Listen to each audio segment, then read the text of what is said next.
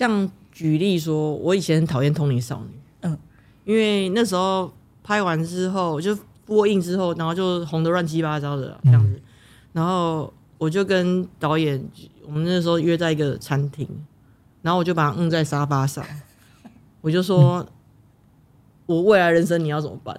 怎么会变成这个样子？哦，对，然后他就说，我也不知道为什么会变成这样子，然后对啊，我就跟我我说。我这辈子在棒球社努力，再也不会有人看见了。Oh. 人家只会叫我通灵少女。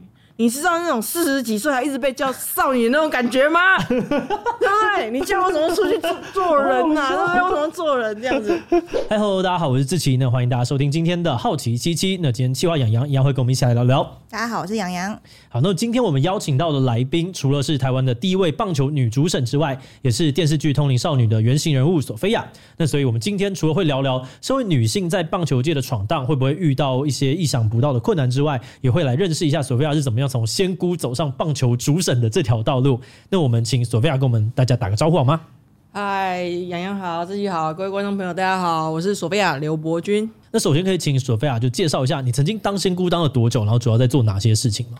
当仙姑如果真的有在工作的时间，就是把它正式当一个职业在做，大概是高中跟大学、哦、这这七年。那其实之前或之后都是零零星星的。了解。那仙姑主要会要做哪些事情啊？啊，我好讨厌被叫仙姑哦，谁仙姑谁姑，你有听过？洋洋为什么要写仙姑？啊、没有啦，没有啦，就是这个，这个、不然要怎么称呼啊？我我，我觉得我那时候比较喜欢，那我都把自己当一个翻译。OK，、嗯、就是我只是，或者是有些人叫灵媒吧。哦，灵媒的话是 OK，就是中介翻译这样子。懂对对对，因为仙姑就是谁仙姑谁姑这样听起来就是很。哦，呃，就是感感觉我就要梳一个包包头，然后这样双手，好像有要有一个形象一样，对，就会在什么中国童话故事里面出现这样。OK，所以灵美这个工作，如果大家想要来认识的话，你觉得可以怎么样去介绍它？我以前就是很小的时候被发现说会看到。呃，世界上比较多的人，就比方说，今天在这个空间，你没有，你叫数人数，我可能就数成八个，类似这个样子，哦、或者是你知道小时候嘛，大家都想说，哎、欸，叔叔来，怎么没有叫叔叔好？没有，大人都很机车啊，哎，干，哎呀，以前很疼你啊，带你去买玩具，你有没有叫这样子啊？然后我就会叫，哎呀，叔叔好，我是个好孩子，然后看到人。那个阿姨好，然后我们还说这里没有阿姨，不要叫阿姨这样子，对对对。然后后来台湾人就很聪明啊，一开始都叫我去带我去收金，看有没有办法关起来啊，因为很困扰嘛，对不对？因为像我我以前就说，哎，为什么我我好好，我们家里只有四个房间，但我永远都拥有自己一个这样子。然后我爸妈说没有，是因为没有人要跟你说。Oh. 对，因为你半夜又说看到谁看到谁这样子哦，所以嗯，一开始是被带去收金，然后说有没有办法关起来啊，不要看到这些东西啊。对，可是后来台湾人就很聪明，就是这小孩应该也是蛮好用的，嗯、因为如果我们要买房子的时候，是不是可以带他去看一下？哦，对，发现了工具性的价值，很好用工具人，然后就带我去，然后就说，哎、欸，除了我们四个之外。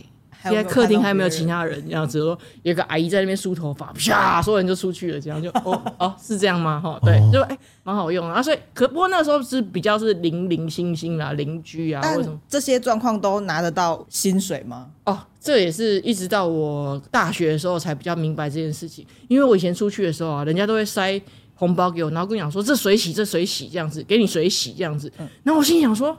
我每天都有洗衣服啊，我每天都有洗澡，我妈都有水洗，还是要不能干洗，然后要水洗才可以呢？后来我一直到大学才知道，哦，这叫水洗功德，就是随便人家包多少这样子哦，所以哦，原来是水洗，不是那个我没有洗澡的水洗或干洗。懂懂。那后来呃，正式你说高中跟大学比较把这当成职业，它的内容是什么？内容就是呃，我大概放学之呃。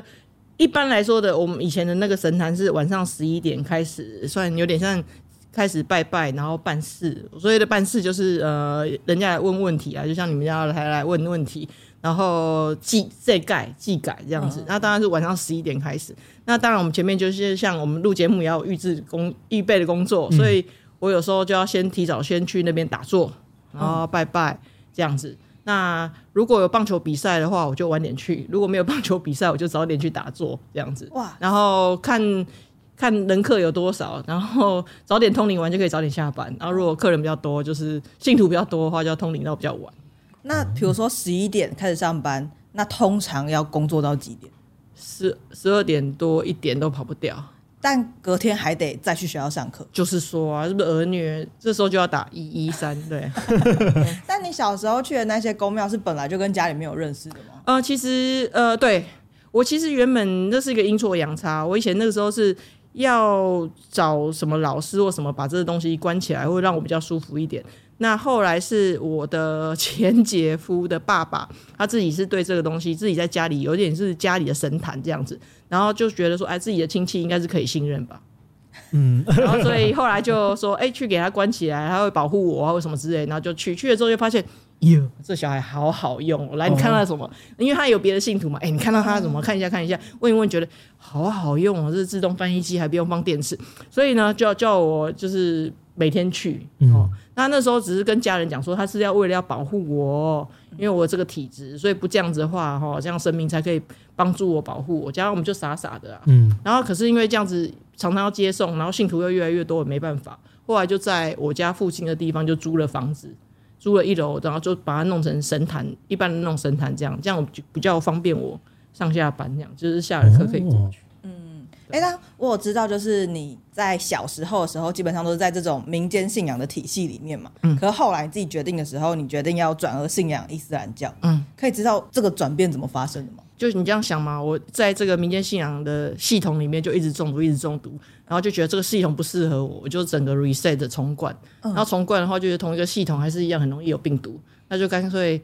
换 iOS 换 Apple 还是我就把它换 换成伊斯兰教完全不一样的系统，然后叫这些人都不要再来找我，因为我那时候其实有试很多的宗教，包含其实基督宗教啊、藏传佛教那些，或者是其他日本的宗教什么，我都其实我都有去试，可是都跳脱不出通灵这个东西，因为好像每个宗教都有一些这些东西，然后大家知道我的过去之后，还是会希望我呃往这方面去走，或问问这方面的一些问题，你知道吗？然后像一些正信的佛教，我有去啊。可是讲的那个上课我很喜欢啊，讲那些佛教的经典我都很喜欢的。讲完之后就说，对我们不要迷信。那梅梅你什么时候有空来帮我家看一下祖先？对对对，所以我后来就觉得哦是不行，我受够了。然后后来发现，我后来去念那个宗教研究所，因为我想说那里应该学术讨论应该有真理吧。然后一方面也是弥补我以前没办法好好念书的缺憾，然后就去念正大宗教研究所。然后在那个时候也是开始，呃，什么都要宗教都要念，然后念了伊斯兰教，就是所谓的回教。然后呃，也有去参观，然后就发现说，哎，那边比较干净，就是然后里面的教义就讲说，人跟这些无形众生不要沟通。哇，这个教义真是太棒了，一百分。然后讲，哎，那就这个好了，整 个改宗换系统，让要不然的话，我之前不管在哪一个系统里面，大家还是一直。到现在我都已经退休多少年了，大家还不是在问我通灵的事吗？就是这种感觉。但进入伊斯兰教，你就会被关起来吗？还是只是那一个场域，它是一个比较干净的场域？还是老实说，说真的，教义归教义啦。那实际上，我在这个信仰体系的时候，我记得我后来有到其他国家，就是呃演讲或分享。然后我记得我有一次去那个。中国的山西，然后那时候好多人来听我演讲跟分享，然后当然我们也是跟大家讲说不要迷信啊，我们就是好好正正正正当当的做个人啊这样子，然后最后结束之后，就很多人还是会过来跟我握手，然后叫我念经给他听，然后还跟我讲说，索菲亚，你可以帮我写一段古兰经在这个纸上，然后我就说是可以啊，那你要这干什么？他说我要贴在墙上，然后还有人就说我要。烧了化在水里面喝掉，我想说，嗯，这东西好熟悉哦，好熟悉哦，对对对对，对对 对，只是从以前的画符变成现在画那古兰经一样，后来就觉得，嗯，汤姆汤这样不行，这样不行。我后来就觉得，哎，果然就是人类就是人类，就是有一些共通性的这些状况。那以前我刚离开宫庙的时候，其实是很有情绪，还有很蛮愤怒的。所以你看我早期的书的话，你会觉得，嗯，有恨，对，因为我真的觉得。呃，人生最精华的那七年，你知道，高中三年，被、嗯、卡在里面，四年，对啊，黄金的求偶期，我都错过精彩的生活，然后，对啊，最后只能遁入宗教，哎，所以我就觉得那时候是觉得我的青春很多都没有了，但是我就是觉得上天对我很厚爱，就是我后来再去找我自己想要过的人生的时候，我自己后来不管是棒球裁判，或者现在在做社工，其实都还蛮开心的。哦，那当初。关键的那个事件是呃是怎么样去决定说我要脱离灵媒这个身份？有什么关键吗？嗯，其实说要脱离没有，不是说那种一决定我就要脱离就脱离，因为我当我决定还要脱离的时候，然后隔天人家开一个很好的价码给我的时候，就 OK 了，就会觉得其实这个在也不是不能帮忙嘛，反正我还，还行啊，反正我们也没有压离职日期，应该是还好啦，对对对对对。对啊，就是你还是会有一些拉扯啊，或者是情感上的拉扯。其实我最后真正的死心的时候，是有一次跟亲友谈的时候，嗯、就是之前宫庙因为是有亲戚关系跟他谈的时候，我跟他说，我就说我不是不愿意用通灵这些东西帮助别人，嗯，这个能力帮助别人，但你们这样子使用我，让我觉得我只是工具而已，然后你们都不管我的情绪，不管我身体的病痛。不管我有没有生理期，然后不管我有没有睡饱，不管我有没有念书，你们只是一直叫我通灵，一直叫我通灵而已。然后我就说，我觉得我我这样我很不快乐，我只是工具。然后结果那个亲戚就冷冷的跟我说，像你这种出生就看得到的，我们把你拿来当工具刚好而已啊！哦，太过分了吧？对，你就可以那时候本来泪流满面的，我就突然就停下来，就是。哇，这连情绪都没有了。哦、对，就是哦，原来就这样子啊、哦。那我就后面就对这些东西就有点不能讲心如止水，但我真的就后来就觉得我没有这么喜欢帮助人。哦，对我想要过我人生，所以我那时候把这当自来水，打开就有。我那时候就跟上天讲，或者是阿拉或者什么，whatever，我就觉得世界上应该有神。我就说，我觉得我应该，我那时候年纪还二十几、二十出头的时候，我就说。我应该先 enjoy 我的人生，我过完我的人生，然后我真的以后要走通灵或者走这条路的话再说。但是我应该，我值得跟其他人一样有美好的人生，嗯、或者是去尝试、去犯错，有后悔、有快乐，然后而不是我从现在二十岁，我就可以看得到我六十岁、七十岁，如果活那么久的话，嗯，一辈子就只能在这里。我说，我觉得我要看看这个世界。哦。哦那我刚刚在听的时候，就是他说你天生就看得到，让我想到一个词叫做天职，就是你会怎么样去看待天职这样的说法呢？以前的话，就是会觉得，嗯，这是个天命，对，嗯，要接天命，很多人都这样说，对，你要接天命。然后后来，当你的人生一直被这些人糟蹋之后，你就，我有一次在公庙，他们就是三个女生，就是每个人都手拿一百零八炷香，嗯，然后他们希望我回去，就是继续做这个工作，继续当他们的工具。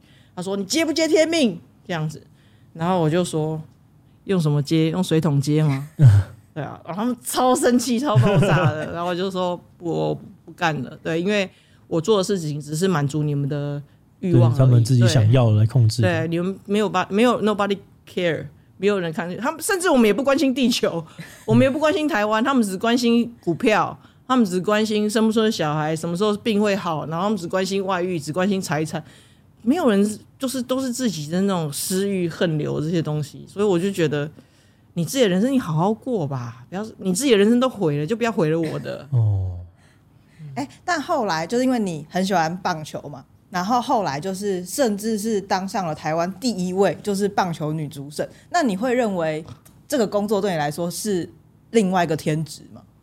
倒还好啦，我是真的很喜欢当裁判啦，嗯、因为我如果不当裁判的时候，就一直在骂裁判。所以，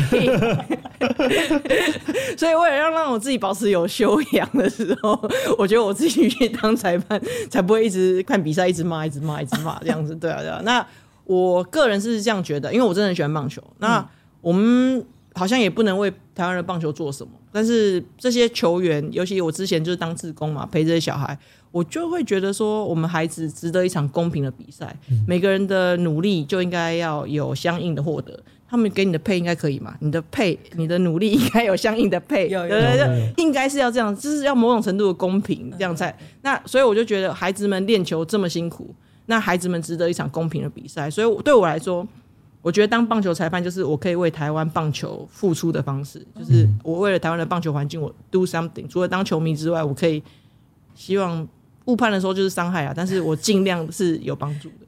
哎、欸，但当时候啊，你在就是。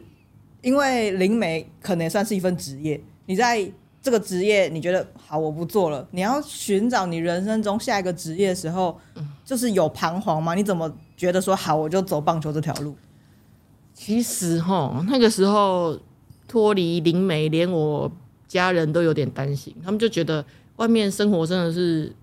工作真的蛮辛苦，尤其我念社工的，你知道吗？就是离贫穷线也不是太远。然后你知道做以前那一行的，修很金，没看小，锅边靠水这样子。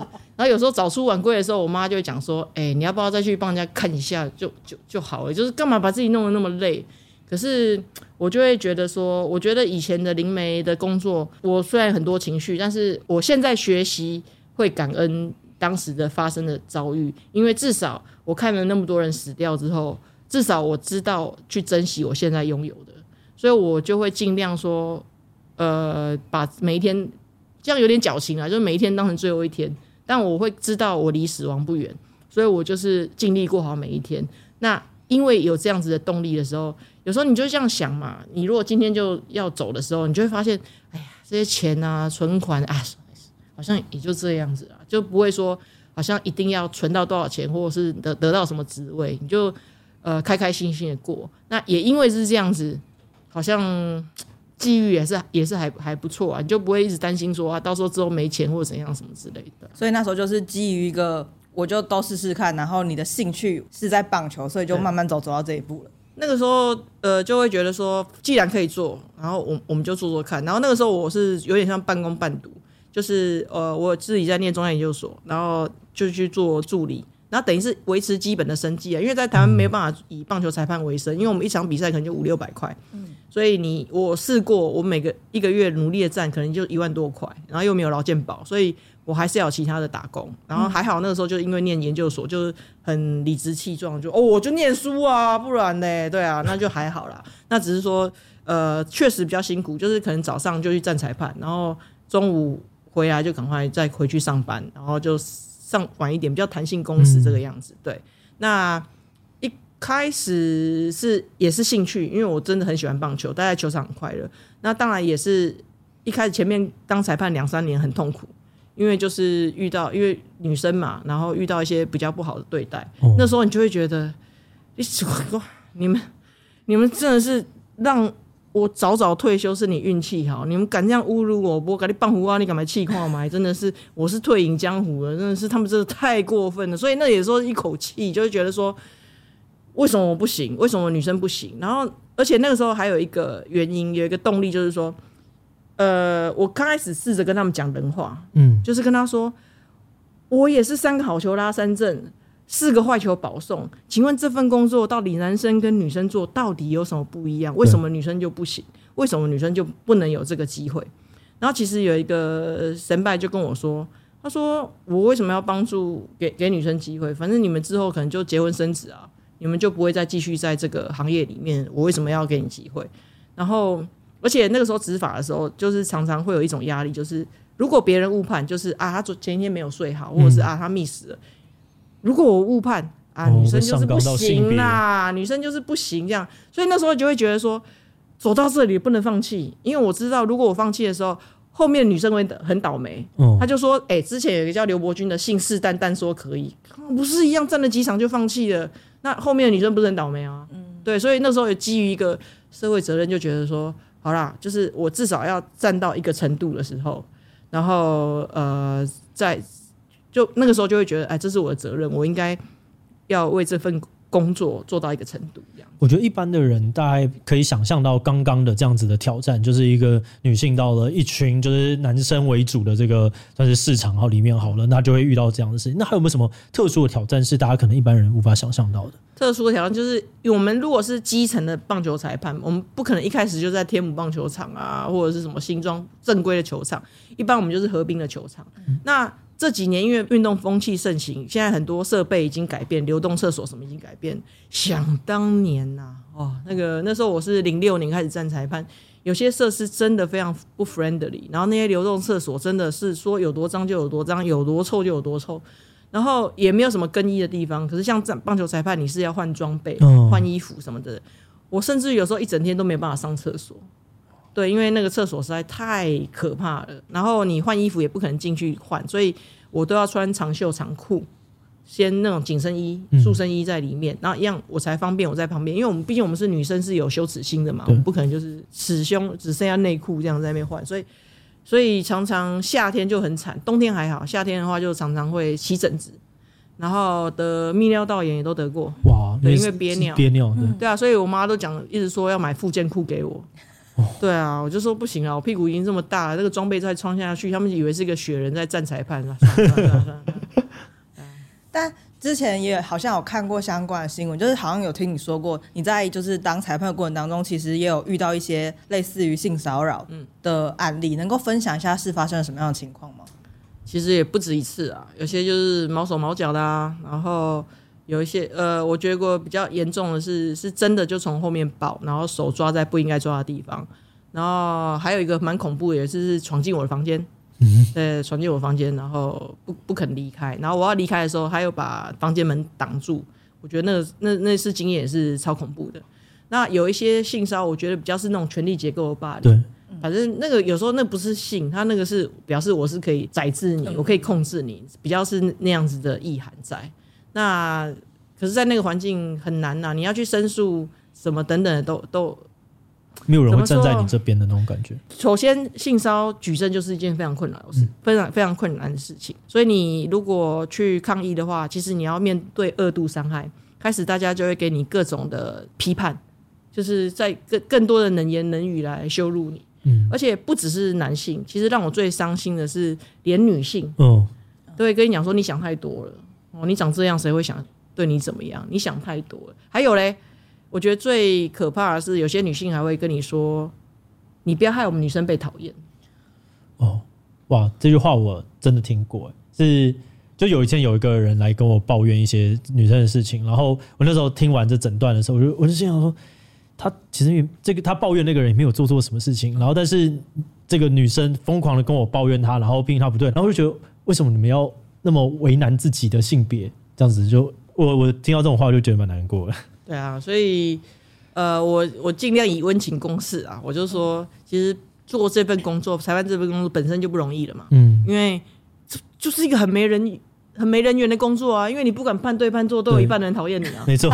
对啊，不会有人感谢你啊。判完之后就赢的就说，赢的话就是，哎呀，今天我们表现很好。输球就是、嗯、又是他这样，对啊。所以这本来就不是一件，而且不可能。没没有裁判是不会误判的，所以他本来就是一件不容易的工作。嗯、那为什么我们要互相为难呢？嗯，对，现在就是只能用这种方式温情的喊话，说大家爱与和平，好不好？哦，那你觉得在这样温情喊话一阵子之后，它是有用的吗？嗯、就是现在的这个 呃女性可能在运动界面对这些处境没用。没用。那你当初在选择要把这件事情讲出来的时候，有经历过波折吗？还是你讲出来之后确实有引起一些改变？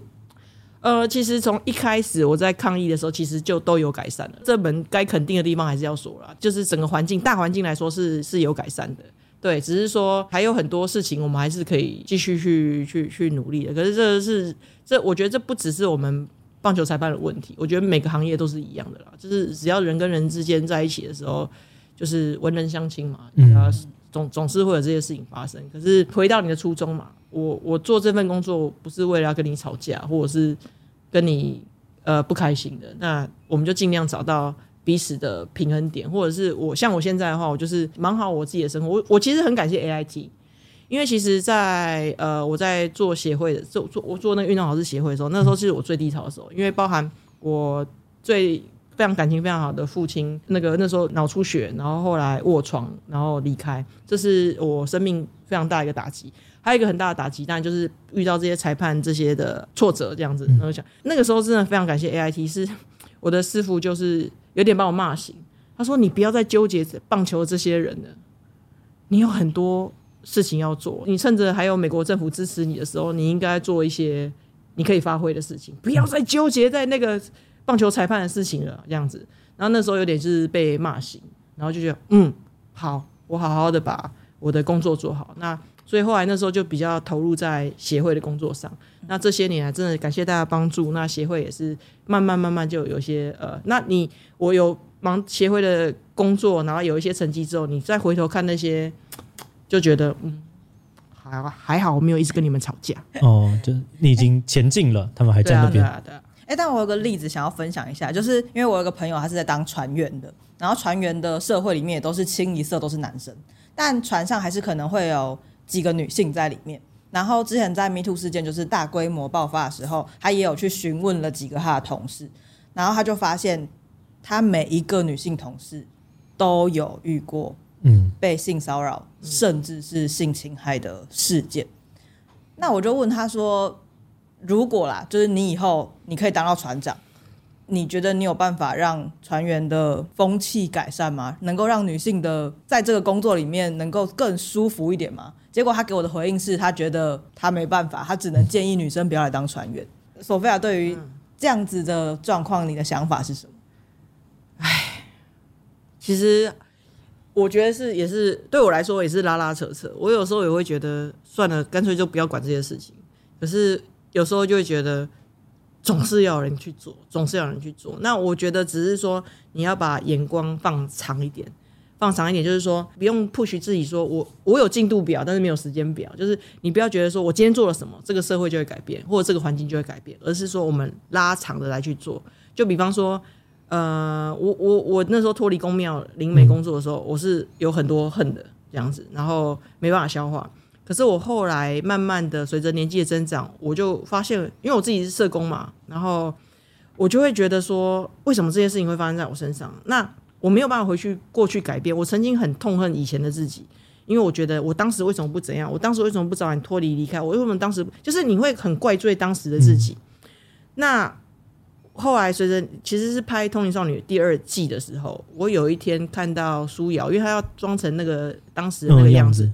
我当时那个时候半夜在庙里，突然看到那一幕的时候，然后她突然跑过来抱我，然后说：“让你来了，我抱。”那那一刻突然有一种跟自己拥抱的感觉。哦，然后当时的自己，对对对对，他就整个是很现实的这个状态，就过来抱我，然后我就。那时候就忍不住，就是很自然的就跟他讲一句，就是说你已经尽力了。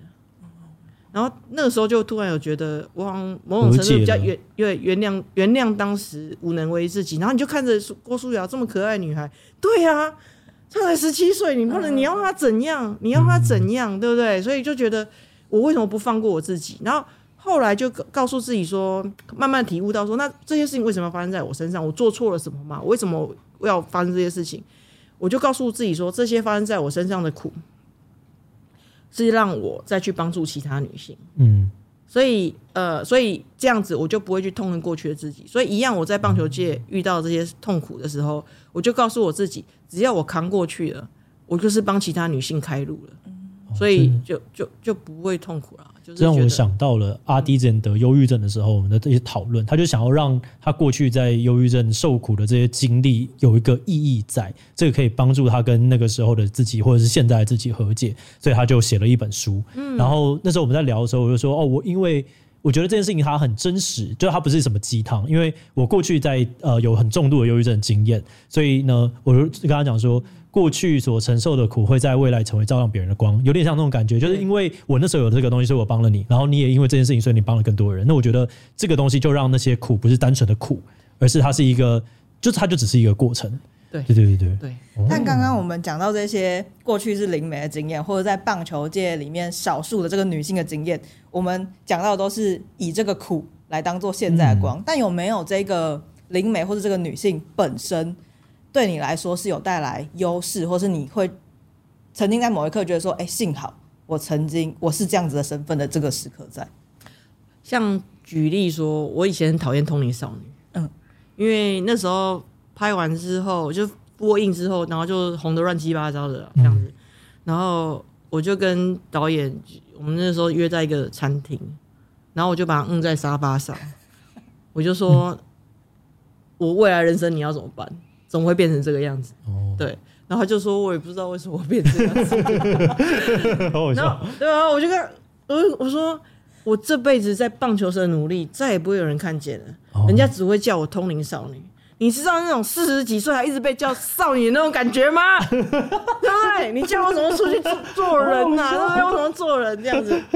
然后，可是我后来是推运动性平啦，然后你就会发现运动性平，nobody fucking cares。嗯，然后所以。还好有通灵少女，大家知道索菲亚是谁，然后至少我讲的这些东西，哦，这样子哦，他现在做这个哦，好像应该要注意一下哦，所以我现在找到调试的方式了，就是通灵中古少女，对，这样子就是，然后也会感恩说啊，还好有那一段啦，要不然的话，我现在讲运动性平啊，这些教育的部分啊，扶助弱势、运动儿少啊，谁会理我啊？对啊，所以就是想办法找到当中的平衡。就是那裁判这部分，当然女性让我吃了很多苦，but but 就是这个 but 也给我很多的优势，比方说。我就有厂商赞助啊，你当裁判就不会有啊，oh. 对不对？嗯、就是我那时候被洋基队跟 All Star 就是呃看见了，然后就赞助我护具，然后甚至送我到美国去受训。对啊，那也因为感谢这个国际潮流吧，国际奥会奥林匹克那边有那个 Fifty Fifty，就是推性平的政策。哟，我就拿到了世界奖，然后去联合国领奖。嗯、那我想，如果是公的就就不行了。还好我是女生啊，这真的是一个优势呢。嗯，能够健康的看待这件事情。可以进联合国，你不行。对，我不行，我就只能在这里。但就是现在，我又想要问一个感觉好像有点不入流的问题，嗯，就是你的特殊体质对于当裁判这件事情是有任何帮助的吗？有，哦、真的吗？但是那个帮助是因为以前当灵媒常常要静坐，嗯，所以我还蛮容易赶快静下心来的。所以像棒当棒球裁判的时候，其实要蛮冷静的，对。然后一球一球，然后比方说，而且最艰难是什么？最艰难反而是你刚刚误判了，你怎么赶快放下，然后再继续下一球？就是对。那有些你可以。有些可能就整个乱掉了，节奏就会乱掉了这样子。嗯、那我是觉得还好，我以前有一些呃通灵啊、打坐的这种经验，所以对我来说静下来或者是比较不那么紧张，是是还是还 OK 哦，这就是我最近在学的冥想，哎，就是大家都在提倡冥想的好处，然后可以帮助你快速那个调试心情。哦、哇，原来以前当灵媒的前面这个步骤就是这个这个步骤。而且我觉得现在人很多就是我想怎样，我想怎样，我不要怎样，我不要怎样。会不会我我们可不可以有时候也留给自己一个时间，一个弹性的，嗯，就什么都不要，这种就是不要就是不要这样子，就是什么都没有的这个时刻要练习。我刚刚在想的时候，就想到 YouTube 的，因为 YouTube 也是一个很快速的环境嘛。你可能你今天上一个片，然后它就爆掉了，然后你就觉得呃心情很差。但是也是因为它就是。